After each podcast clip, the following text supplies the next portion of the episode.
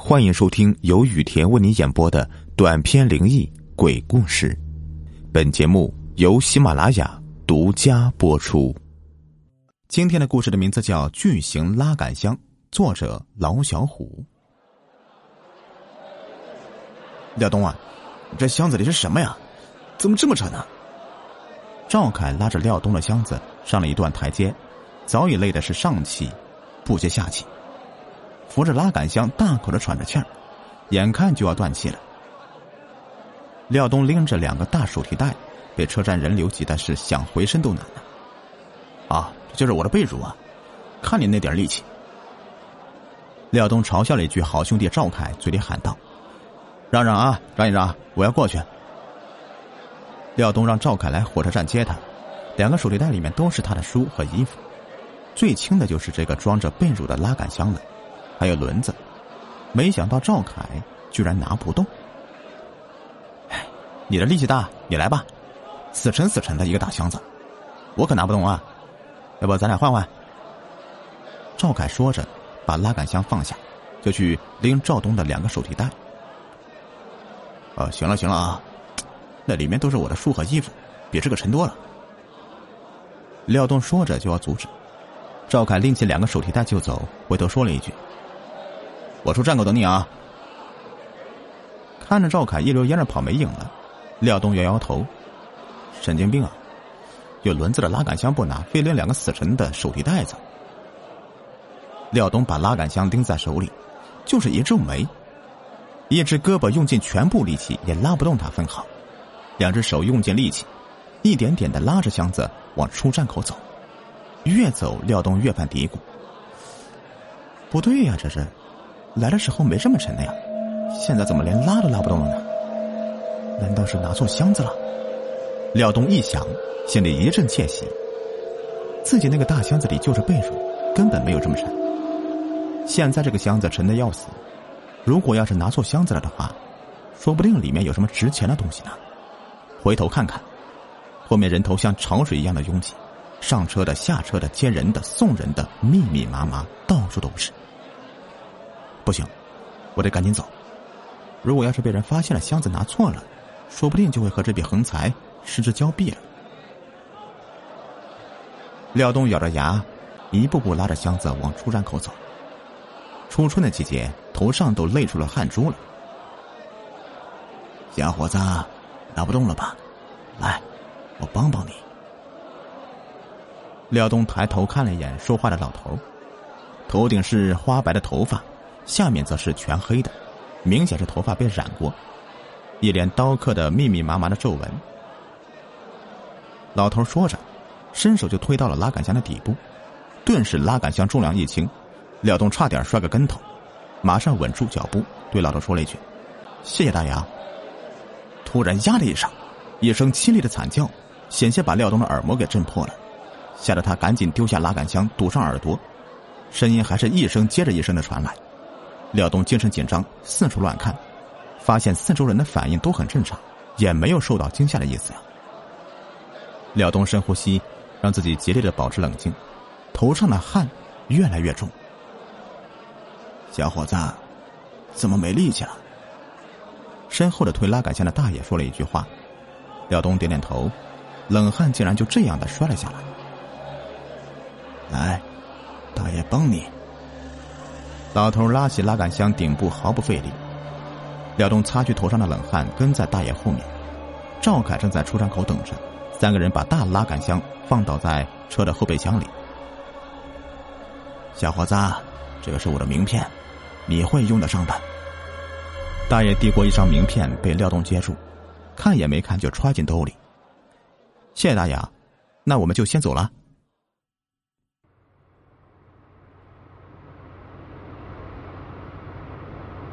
赵凯边开车边问了一句：“哎，你那个箱子里到底是什么呀？你别告诉我是被褥啊，没有那么沉。赶紧回家，我好像拿错箱子了。”廖东坚信自己拿错了箱子，等坐上赵凯的车，他才稍稍的放心。箱子那么沉，谁知道里面是什么呀？一路回到他们租住的房屋里。廖东迫不及待的打开箱子，然后就傻眼了。一套整齐的被褥静静的躺在箱子里，还有几件换洗的衣服摆在里面。这，哎，你是不是最近太累了呀？想什么呢？赵凯摸了一下廖东的额头。哎，这也不烧呀，你怎么搞的？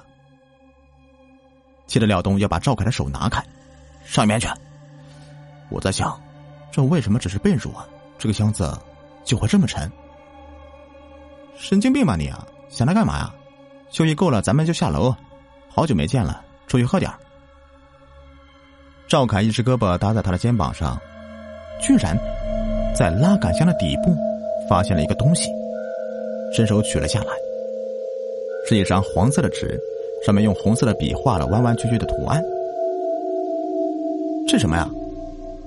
赵凯递给廖东看了一眼，廖东接过来，左右摆弄一下。呃，这好像是一张符纸啊，谁贴上去的？这句话问完，廖东好像有了答案。刚才只有那个老头碰过自己的拉杆箱，难道是他贴上去的？哦，刚才那个老头。廖东突然恍然大悟。哎呀，你行了行了，什么老头不老头的，喝酒去吧。赵凯拉着廖东就走。来到饭店，两个人就点菜开喝了。来来来，两多月没见了啊，这次咱们要好好的要喝点。赵凯看着廖东根本就没有动杯子，又问了一句：“想啥呢？有心事啊？”廖东摇了摇头说：“我在想。”那个拉杆箱为什么会突然那么沉呢？我上车的时候，它可是还很轻的呀。哎，这魔怔了吧？想它干啥呀？出来就是开心喝酒的，你别扫兴啊！啊，来。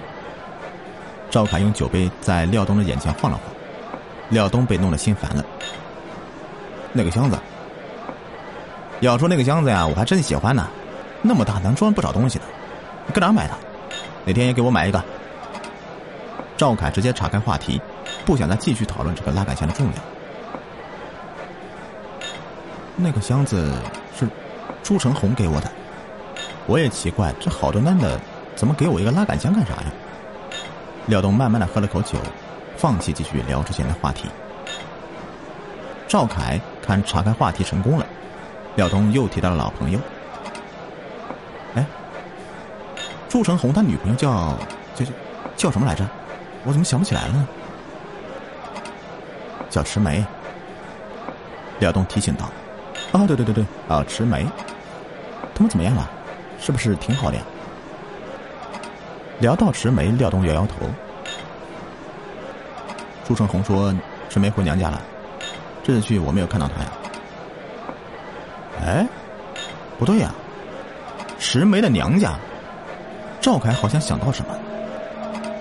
神叔、迟婶，我前两天还看见他们了呢，他们也没有和我提什么迟梅回家的事啊。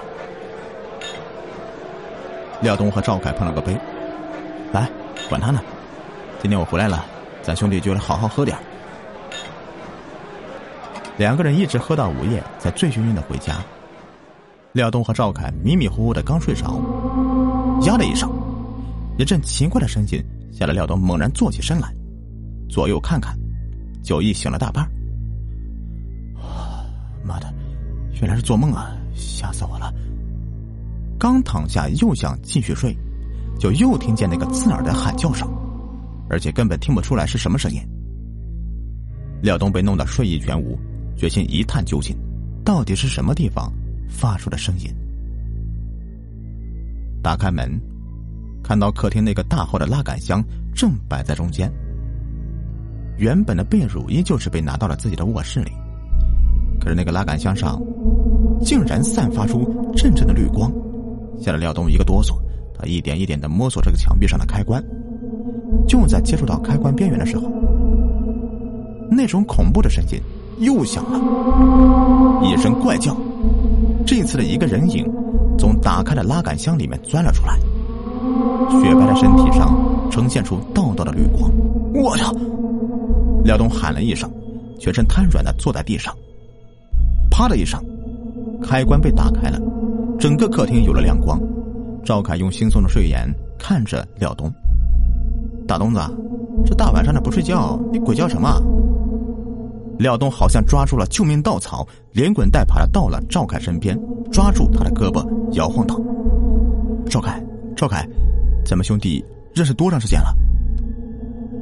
赵凯也不知道他今天是抽什么风了，神经兮兮的，脑子里大概想了一下，嗯，有四年多了吧？咋的了？你信不信我？廖东豆大的汗珠顺着脸颊滚下来。一晃脑袋，汗珠被摔在地上，发出噼啪的响声。我信，怎么了？你说呀。赵凯蹲下身子，对视廖东的眼睛。廖东深呼吸了几下，稳定了情绪，说：“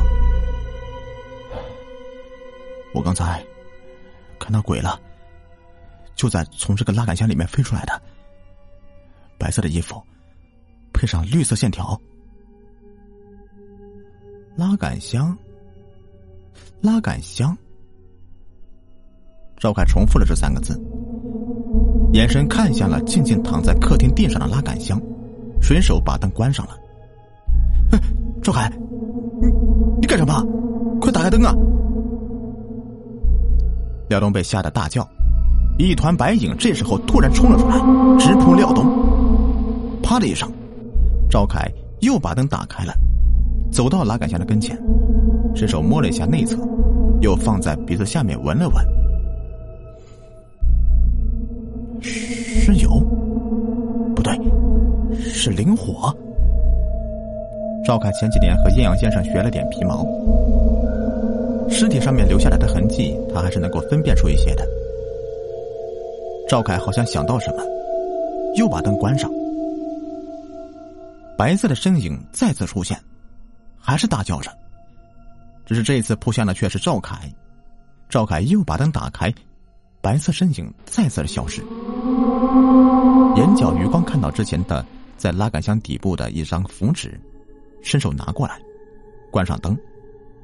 呀的一声，白色身影大叫着朝赵凯扑过去。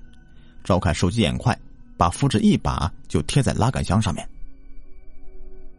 又是呀的一声。让人恐怖的叫声，竟然透出那么的凄凉，居然和火车站里面廖东听见的是一模一样的。赵凯再次的开灯，他已经是被吓出了一身的冷汗了。难道这符纸是谁给你的？赵凯果断的问出最有关键性的问题。呃，应该是那个帮我拿拉杆箱的老头，只有他碰过我的箱子。廖东早被吓傻了。拼尽全力的压住内心的恐惧，慢慢的吞咽了一口口水。那老头不是给你一张名片吗？你快给他打电话，也许他知道些什么。赵凯尽量的保持冷静，现在这个屋子只有他和廖东，廖东已经是被吓傻了。如果他们想要活下去，赵凯就必须要冷静。廖东慌手慌脚的去衣服兜里翻出老头的名片，上面写着。茅山传人专治鬼祟，童叟无欺，价格公道。联系人秦国远，电话是。廖东也不管价格是否公道了，顺着电话就打了过去。喂，其他事吗？我是今天您帮我拿拉杆箱的呀，我好像撞鬼了，您能不能来一下呀？说话间，廖东上下牙齿不自觉的高频率的碰撞。啊，您就在楼下呀？一直等着我们，好，我马上去接你去。挂了电话，廖东就往楼下跑。功夫不大，廖东就把齐国远带回了家里。齐国远伸手在拉杆箱底部摸了摸灵火，又关了灯。吓得廖东赶紧喊：“大大师！”说到一半，便被他硬生生的给咽了回去。如果我身上不沾他的灵火，我也看不见他。齐国远借着灵火的光亮，伸手扯下了贴在拉杆箱底部的符纸。白色身影再次的出现，大叫着朝齐国远扑了过去。齐国远也不知什么时候拿了廖东家喝水用的杯子，直接迎了上去，砰的一声，往地上一扣，那张符纸正被贴在杯子上面。